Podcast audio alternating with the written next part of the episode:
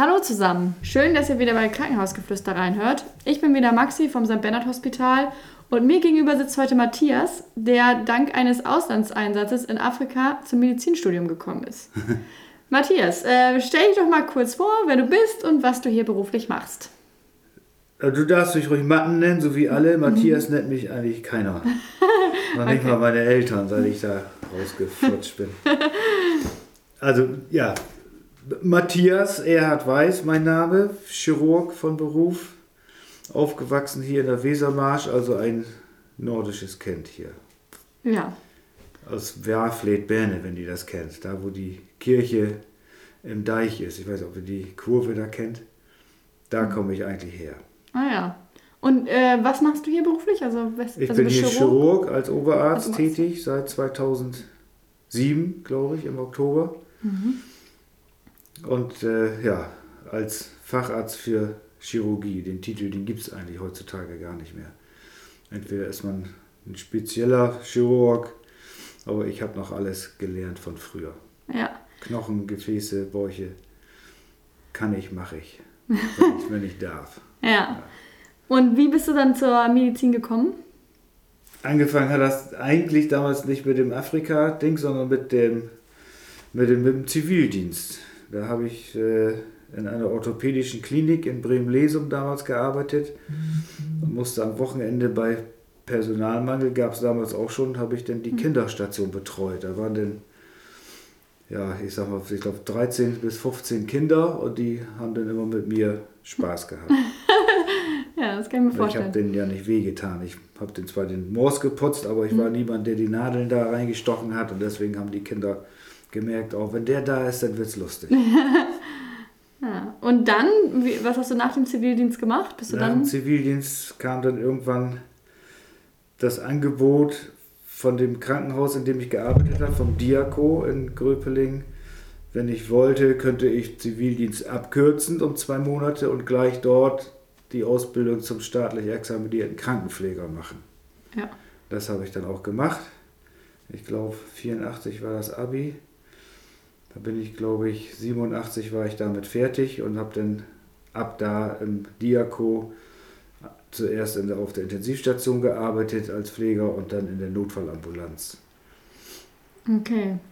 Und ähm, danach, was hast du, ähm, nach dem, irgendwann bist du ja in Richtung Medizinstudium gekommen. Ja, also. ich habe äh, irgendwann in der, nach einer Nachtdienst auf dem Weg nach Hause einen Freund getroffen, der stand an der Bushaltestelle auf dem mhm. Weg zu mir nach Hause. Den habe ich mitgenommen. Jetzt müssen wir ganz kurz Pause machen. Mhm. Ich bin gerade im Podcast. Ja. Und der Freund, den ich da mitgenommen habe, der wollte zum Arbeitsamt. Und da habe ich gedacht, Mensch, dann können wir hinterher nochmal in unserer Lieblingskneipe frühstücken. Und als ich da im Arbeitsamt auf ihn wartete, habe ich an so einem Gerät rumgespielt und nur aus reinem nicht notfallmäßigen äh, Interesse geguckt, wo werden Krankenpfleger gesucht. Mhm. Und da war dann eine äh, Adresse von einer Bohrfirma, eine deutsche Tiefbohraktiengesellschaft, die suchte jemand für Afrika, mhm. für gutes Geld. Und äh, das war an einem Montagmorgen. Und da habe ich dann Montagmittag angerufen. Wie ist denn das? Habt ihr noch braucht ihr noch? Jo, unbedingt, unbedingt. Wir haben hier seit drei Monaten Unfälle auf, den, äh, auf der Bohrinsel, auf der Bohrstation im Dschungel. Äh, herkommen, vorstellen. Mhm. Da war ich also abends um 18 Uhr bei dieser Firma, habe mich vorgestellt, habe gesagt, das und das und das kann ich. Jo, alles klar, wir, wir melden uns bei Ihnen. Kann von jetzt auf jetzt plötzlich losgehen, nur dass Sie Bescheid wissen. Ja. Mhm. Dann kriegte ich also am abends um 21 Uhr ein Telegramm. Da hieß es, ja, lieber Herr Weiß, bitte steigen Sie am Dienstagabend 18 Uhr in den Flieger. Mhm. Am Mittwochmorgen 11 Uhr stand ich dann auf dem Bohrturm. Oha. In Gabun, da wo der Äquator in Afrika eintaucht, auf der mhm. Westseite mitten im Dschungel mit meinen langen Haaren, Nickelbrille, Latzhose, Feder im Ohr und stand dann da bei, ja, bei den Bohrturmleuten auf dem Platz. Tag, hier bin ich, ich passe auf euch auf, wenn euch was passiert. Ja, und das hat auch gut geklappt. Das hat dann gut geklappt, ja. Und danach dachtest du dann, jetzt nochmal Medizin? Ja, da ist dann so viel passiert auf dem Burgturm, dass du dann letztendlich brauchtest du da halt einen Arzt und keinen Krankenpfleger oder Notfallpfleger oder wie immer man das dann da nannte. Mhm. Äh, dass ich gedacht habe, wenn ich das hier alles managen kann mit den Unfällen, Herzinfarkt, Malaria, dann versuche ich mal, das war so nach knapp zwei Jahren, versuche ich mal mich zu bewerben in Hamburg zum Medizinstudium. Ja. Und weil ich lange Wartezeiten hatte nach dem Abi mit einem normalen Durchschnitt von 3,1, Ah, ja. war also nicht sehr fleißig, äh, haben die dann gesagt, ja, kannst sofort ankommen. Ah ja, sehr gut. Und dann ähm, Medizinstudium so in äh, Regelstudienzeit so durchgekriegt? Regelstudienzeit durchgerattert. Ja. Also die kann ich nur jedem empfehlen zu studieren. Das ist die schönste Zeit eigentlich für Menschen in dem Alter. Mhm. Wenn ihr könnt, geht studieren. Ja. Das werdet ihr, da zehrt ihr das ganze Leben von. Egal was man studiert, Hauptsache studieren. Hauptsache studieren, ja. Genau. Und ähm, danach äh, hast du dann dein praktisches Jahr oder hieß es dann auch Arzt im Praktikum gemacht oder wie ging Ja, es nach dem Studium, äh, bei uns gab es noch das AIP. Da Mhm. war ich dann äh, in Bremerhaven in Mhm. St. im St. Josef Hospital. Das gibt es jetzt auch nicht mehr. Das ist jetzt auch gefressen worden von den großen Heuschreckenfirmen. Und Ja. ja. da war ich dann sechs Jahre. Da habe ich dann meine wie soll man sagen, Grundausbildung für eine saubere, ehrliche, gute Chirurgie gelernt. Ja. Und dann Facharzt für Chirurgie. Und dann Facharzt für Chirurgie habe ich Mhm. gemacht, nachdem ich dann von dort wegge, ja, durch einen Freund weggelobt worden bin in eine andere Klinik nach Otterndorf. Das Mhm. ist auch eine sehr schöne, kleine, niedliche Klinik, so ungefähr wie hier Brake. Mhm. Ganz familiär. Die brauchten da irgendwie unbedingt einen äh, Stationsarzt einen neuen. Und in der Zeit dort habe ich dann meinen Facharzt gemacht und wurde dann doch, bevor ich den Facharzt hatte, sechs Wochen vorher da zum Oberarzt auserkoren. Ah ja. Ja, wie wird man denn eigentlich vom Facharzt zum Oberarzt? Einfach äh, Ich glaube durch Charisma. durch- Also wenn Ja. du in solchen Kliniken, glaube ich, ist das, äh, geht das so, wenn die sehen, du kannst gut operieren, du kannst gut mit den Leuten umgehen, bist gerne gesehen und die Stelle ist frei, bevor sie dann von außerhalb jemanden Fremdes holen, holen sie, äh, haben sie dann mich eben gefragt. Ne? Ah ja, okay. Und dann hast du hier angefangen als Oberarzt. Danach hat dann, hier gibt es einen Chefarzt in unserer Klinik, der hat mitgekriegt, ein internistischer Chefarzt, dass die Chirurgen hier einen Oberarzt suchen. Damals war nur ein Oberarzt hier bei zwei Chefs und da äh, habe ich mich auch kurz hier schnell vorgestellt und war dann mit meinem Kollegen damals der Einzige, oder waren wir zu zweit als Oberärzte hier. Ah ja, okay. Hat sich jetzt ein bisschen verändert. Jetzt ist es natürlich ganz anders, genau. Ja, Jetzt haben wir hier vier. vier Oberärzte, ja. Wow. Ähm, dann kommen wir doch mal zu deinem Tagesablauf hier bei uns als Oberarzt. Ähm, wann beginnst du denn morgens? Normal halb acht. Halb acht. Wenn nicht irgendeine Baustelle wieder ist auf dem Weg hierher von Lockstedt nach Brake Ja. oder äh, ich verschlafen habe oder der Hund wegläuft oder sowas, was man morgens dann noch so alles macht. Ja. Halb acht ist eigentlich meine Zeit, jawohl. Ja. Und dann. Dann geht es nach dem Umziehen zur Besprechung bei uns hier oben in unserem über der Dialyse in Kompetenzzentrumraum. Mhm. Da wird dann mit allen Kollegen aus unserer Abteilung dann kurz die, werden alle Patienten durchgesprochen, der OP-Plan durchgesprochen, die Besonderheiten der Nacht nochmal aufgewärmt und danach geht es dann los an die richtige Tagesarbeit. Mhm. Visite, OP, Stadt, äh, Sprechstunden in der Notfallambulanz und das Telefon klingelt und klingelt und klingelt und klingelt. Äh, stehst du denn äh, am liebsten um OP oder welche Aufgaben machst du am liebsten? Äh, Als Chirurg stehst du natürlich am liebsten im OP, Mhm. klar, egal was. Ob es nun früher Knochen, Gefäße und Bäuche waren, Mhm. hat sich das jetzt mehr so in die, ja, in die allgemein, also bauchchirurgische Seite gedreht. Mhm.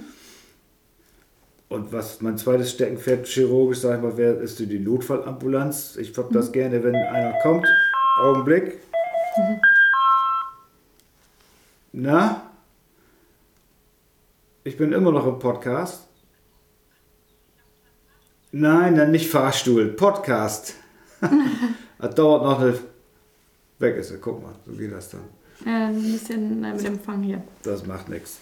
Äh, zweites Steckenpferd. Zweites Steckenpferd Notfallambu Notfallambulanz. Also ich habe das gerne, wenn die Leute kommen verletzt sind, Schmerzen haben, Angst haben und äh, dann jemanden brauchen, der ihnen das Gefühl gibt, die sind jetzt in Abrahams Schoß. Schmerzen weg, Angst weg, hier ist alles gut, hier komme ich jederzeit gerne wieder her. Ja. Hier ging es mir gut. Wenn ich das erreicht habe, habe ich meinen Job gut gemacht. Okay, also damit endet für dich eigentlich ein guter Tag, wenn du so ein Erlebnis ja. hattest. Mhm. Ja, seit vielen Jahren geht so ein Tag dann tatsächlich so zu Ende, ja. Ja. Und als äh, Oberarzt hast du ja sicherlich dann auch noch gewisse Führungsaufgaben, oder? Oder mhm. Leitungsaufgaben oder? Sicherlich äh, sollte man als Oberarzt ein bisschen das Vorbild für die jungen Assistenten sein. Ja. Mhm. Ich will nicht unbedingt sagen Führungsaufgaben. Äh, da gibt es ja heutzutage die Position eines leitenden Oberarztes, der uns als Oberärzte, als auch die Assistenten und die chirurgische Klinik so ein bisschen führt, anders als ein Chefarzt, der noch ganz andere äh, Sachen erledigen muss, die ihm mhm. sicherlich auch manchmal sehr schwer fallen und nicht unbedingt was mit Medizin zu tun haben. Ja. Deswegen will ich von meiner Position eigentlich gar nicht. Ich will weder ein leitender Oberarzt sein. Will, Oberarzt ist gut, das ist mhm. mein erklärtes Berufsziel gewesen. Ja. Den jungen Assistenten gute, ehrliche, saubere Chirurgie beibringen, den Patienten auf Station Sicherheit und ein warmes Gefühl vermitteln, dass sie wissen, ah, hier komme ich wieder her, hier ist es mir gut gegangen. Ja. Der da, der mit der Gitarre an seinem Kittel, so als kleines Merkmal, da will ich wieder hin. So. Okay. Wenn das so ist, dann, dann ist gehe ich gut. zufrieden und glücklich mhm. wieder in mein Auto und fahre bei Musik und Zigarette nach Hause. Mhm. Ähm, wie, äh, also was ist dir denn wichtig bei der Ausbildung der Assistenzärzte? Und darauf nochmal zurückkommen. Zwei Sachen. Mhm. Einmal eine, äh, man sollte auch gar nicht anfangen, wenn man das gar nicht drauf hat, eine Empathie entwickeln für Patienten, dass man, man muss sich in einen verletzten oder kranken Menschen rein denken können zumindest, wenn nicht rein fühlen, was natürlich noch besser wäre. Wenn du das nicht drauf hast und nie gelernt hast, dann sollte man überhaupt gar nicht mit Menschen arbeiten. Mhm. Und das Zweite ist, äh, das Handling gewisser chirurgischer Instrumente. Ich habe hier Assistenten gehabt, den habe ich, glaube ich, 50 Mal erklärt, wie man mit einem Nadelhalter umgeht. Mhm. Ich habe nachher zu mhm. meinem Chef gesagt, vergiss es, es klappt einfach nicht. Mhm. Es geht nicht. Die haben das Händchen nicht zum Operieren, auch wenn sie sich so toll fühlen, oh, ich bin im OP, ich bin ganz wichtig. Nein, ist nicht gut. Kann nicht jeder. Nein, das sind so zwei linke Hände, alles Daumen, damit kannst du letztendlich selbst die einfachste Operation nicht schön hinlegen. Geht ja. Mhm. Okay, und wie endet dann dein Tag meistens? Hier auf der, auf der Arbeit ja. endet der so, dass wir abschließend so zwischen vier und Viertel nach vier nochmal die Stadt mit allen zusammen die Station im Kopf durchgehen, auch am Computer und die wichtigsten Fälle besprechen, die OPs für den nächsten Tag besprechen und äh, wie gesagt, wichtige Laborwerte nochmal angucken und nochmal ein bisschen über das eine oder andere lästern, ein paar kleine Probleme ansprechen mhm. und dann ist um halb fünf eigentlich Feierabend. Soll, ah, ja. Sollte so sein. Mhm. Bei mir ist ganz häufig anders, dass sobald ich mich umziehen will, klingelt wieder mein Telefon, irgendeine Schwester möchte was, der diensthabende Arzt möchte was, die Pforte möchte was oder ich habe noch den und den Patienten zu entlassen, wo ich noch nicht zugekommen bin, dann meistens wird es dann doch fünf halb sechs, sechs. Mhm. Okay. Und wenn du dann zu Hause bist, wie schaltest du dann ab? Ich habe das Glück, dass meine Frau auch Medizinerin ist, mhm. die hier bei uns in der Notfallambulanz als aufnehmende Ärztin, Notfallärztin arbeitet. Da wird natürlich erstmal die erste halbe Stunde bei Kaffee und Kuchen ordentlich gelästert. Glaube ich nur normal, das muss auch sein, das muss raus. Ja. Und dann ist eigentlich Freizeit eingesagt. Ja meistens ja, kämpfe ich mich aus oder tobe mich aus bei mir im Keller unten, der ist sehr groß ausgebaut. Da habe ich äh, alles, was ich eine Band, Musikband vorstellen kann, drin. Mehrere Gitarren, Schlagzeuge, Keyboards, Bass, alles am Computer, alles, was du willst. Und da mache ich dann ordentlich Krach. Ordentlich Krach, ja. Da gebe ich dann Vollgas. Sicherlich auch eine Methode, um zum Beispiel schwere Diagnosen bei Patienten zu verarbeiten, oder? Ja, schwere Fälle, die man mit nach Hause nimmt, musst du natürlich verbal erstmal aus dich raus, aus dir raus äh, schütten sozusagen. Ja. Wenn du da halt nicht so einen Lebenspartner hast, der das versteht, wird das schwierig. Ja. Ich glaube, da haben viele Leute geraten denn schon mal an Suff. Das kann ich mir gut vorstellen. Ja. Ich habe das Problem nicht, weil ich habe eine Frau, ich brauche nicht saufen. Sehr gut. Aber so beim Gitarrespielen dann natürlich äh, ist der Kopf frei. Ne? Ja. Also mir hat mal einer meiner ältesten Freunde gesagt, Music ist a Healer. Und das stimmt. Wenn du da so deine drei, vier Rock-Songs runtergerattert hast, dann geht es dir wieder gut. Ja. Machst du damit auch Auftritte eigentlich? Ja, Ja. wir haben am Anfang mal jeden Monat, da hatte ich nur eine Band. Jetzt habe ich drei Bands, aber das, wir schaffen nicht jeden Monat einen Auftritt. Wir haben vielleicht, wenn es jetzt im Moment hochkommt, sechs bis vielleicht zehn im Jahr mit den drei Bands. Ja. Und nicht jede Band sechs bis zehn, sondern äh, insgesamt. Mhm. Ja, das schaffe ich sonst zeitlich gar nicht. Nee, nee das glaube ich. Okay. Dann kommen wir mal wieder zu deinem Beruf Arzt. Äh, was ist denn das Beste daran, äh, Arzt zu sein? Das ist eine Frage.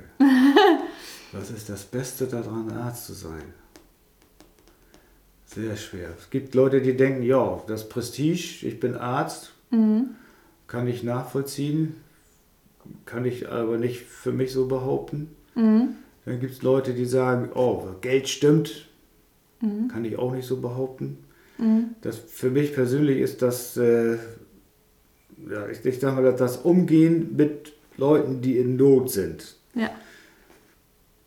die dann hinterher sagen, ja, ich war bei dem Richtigen Mhm. und mir geht's besser.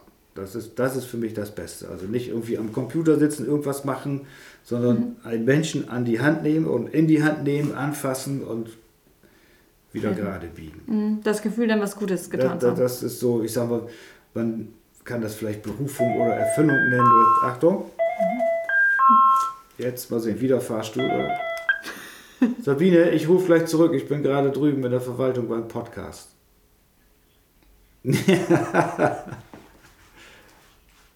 Hm, ich komme nachher rüber.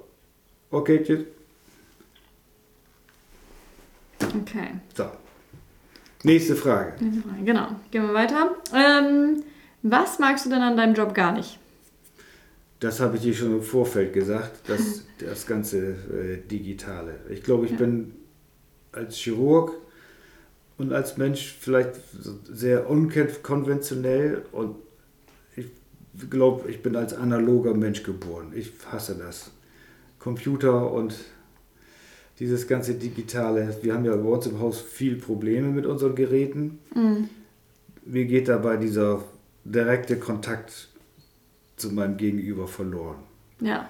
Du kannst nicht jemandem ins Gesicht gucken, du hast keine Mimik, du kannst die Augen nicht lesen, du weißt nicht, äh, wie soll ich das jetzt einschätzen, was mir da gerade jetzt äh, gemailt wurde. Da sind ja sicherlich meistens Hintergedanken bei und äh, in der Regel rufe ich dann an und sage, was was soll das denn hier? ne? Komm Ja. mal rüber, wir schnacken mal, was du da für Probleme hast. Mhm. Das ist das, was ich am meisten als Chirurg hasse, Ja. das Digitale. Mhm. Okay. Ähm, dann kommen wir jetzt langsam in Richtung äh, die letzten Fragen. Ähm, gibt es Patienten, die deine Karriere als Arzt geprägt haben, die dir immer im Gedächtnis geblieben sind, vielleicht auch oder auch immer mal wieder als Paradebeispiel zum Beispiel irgendwie in den Kopf kommen? Also man oder hat so? sicherlich echte Anekdoten zu erzählen, Mhm. wo du denkst, Mann, sowas hast du eigentlich, sowas gibt es gar nicht in Deutschland oder in, in, in zivilisierten Ländern, wo Mhm. du Fälle hast, wo du denkst, wie kann ein Mensch sich so gehen lassen, dass das so passiert ist. Ja. Also da könnte ich, glaube ich, äh, viele Geschichten erzählen. Okay. Auch so in- intraoperative Situationen oder anatomische Verhältnisse, die eigentlich gar nicht mit der Natur äh, im Einklang sind, sozusagen. da denkt man, wie kann das angehen? Das kenne ich eigentlich nur aus Afrika. Ja. Da sind ja dann die Krankheiten so weit fortgeschritten, äh, weil die haben halt keine Versorgung da, Ja. dass das in Deutschland noch in so einer Stadt wie Bremen, Brake, Hamburg, München möglich ist, eigentlich undenkbar. Ne? Aber gibt es dann doch. Das gibt's ja. Ja. Okay. Sehr schön. Ähm, wann erkennt man denn deiner Meinung nach einen guten, also woran, nee, woran, woran Mhm. erkennt man denn deiner Meinung nach einen guten Arzt? Für mich ist ein guter Arzt, habe ich vorhin schon gesagt, der sich in sein Gegenüber, egal ob Patient oder Kollege, egal welche Art Kollege, ob Schwester oder ärztlicher Kollege oder andere Abteilung Kollege oder Schwester oder auch Reinigungskraft oder Pforte, egal was, wenn er sich mit denen so verhält, auf gleicher Augenhöhe. Und nicht äh, meint, ich bin jetzt Arzt, ich muss jetzt hier ganz bisschen anders, ne? ich bin ein bisschen mehr. Sind wir- Das, ist, das geht bei mir gar nicht. Nee, okay. Sehr gut. Dann äh, kommen wir jetzt zu unserem gängigen Abschluss. Und zwar ist am Abschluss immer so, dass ich ähm, drei Klischees, drei Vorurteile mitbringe, die ich im Internet recherchiert habe. Und du mir sagst, ob das stimmt oder nicht. Okay, schieß los. Genau, das erste ist, Chirurgen sind die Ärzte fürs Grobe und sind ungern empathisch. Falsch. Quatsch, genau. Das äh, hast du ja gerade auch schon ähm, eigentlich die ganze Zeit gesagt. Genau, genau das Gegenteil sollte der Fall sein. Und Ja. ist, meiner Meinung nach ist das auch so. Und Chirurgen sind Ärzte fürs Grobe. Kann man dem. Nee.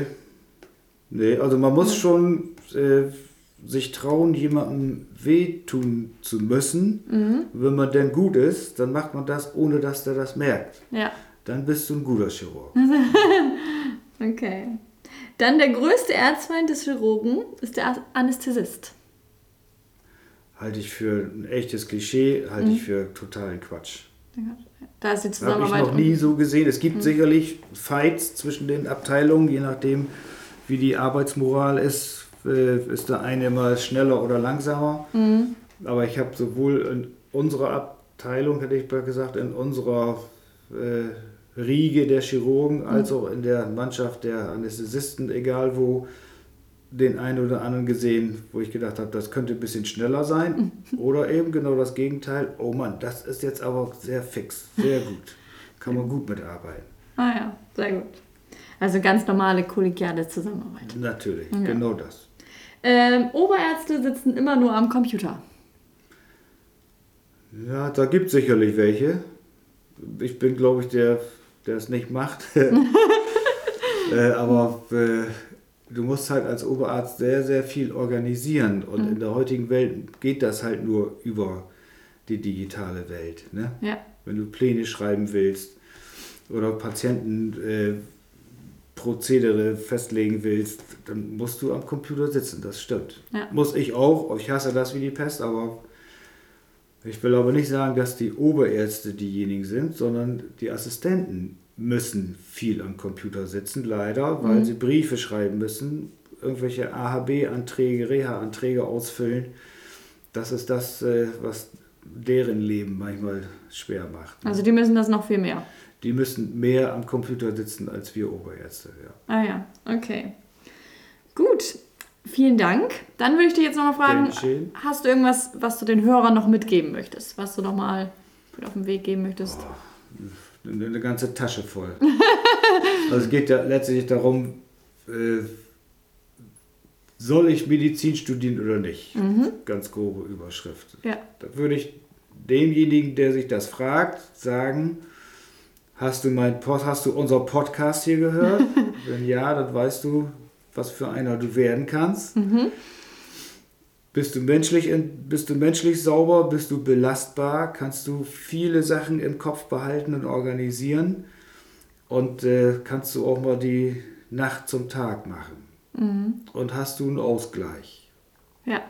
Wenn das alles stimmt, dann solltest du für drei Monate bis ein Jahr mal im Krankenhaus arbeiten, mit Schwestern zusammen. Nicht irgendwo in der Bettenzentrale oder sonst was, sondern auf der Station mit den Schwestern am Patienten und dabei ein Auge auf die Ärzte haben. Und wenn dir das dann immer noch gefällt, dann gib Gas. Sehr gut. Ähm, noch was? Nö. Ich glaube, das reicht. Das das reicht, Telefon klingelt gleich wieder und dann. Jetzt los, ja genau. Okay, dann bedanke ich mich bei dir, Matthias, dass du deine Geschichte erzählt hast und allen Hörern fürs Reinhören. Den nächsten Podcast veröffentlichen wir im August und ich würde mich freuen, wenn ihr auch da wieder reinhört. Lasst gerne mal einen Kommentar da, wie euch der Podcast gefällt und vielleicht auch, welche Themen ihr euch noch wünscht. Bleibt gesund und bis zum nächsten Mal. Tschüss.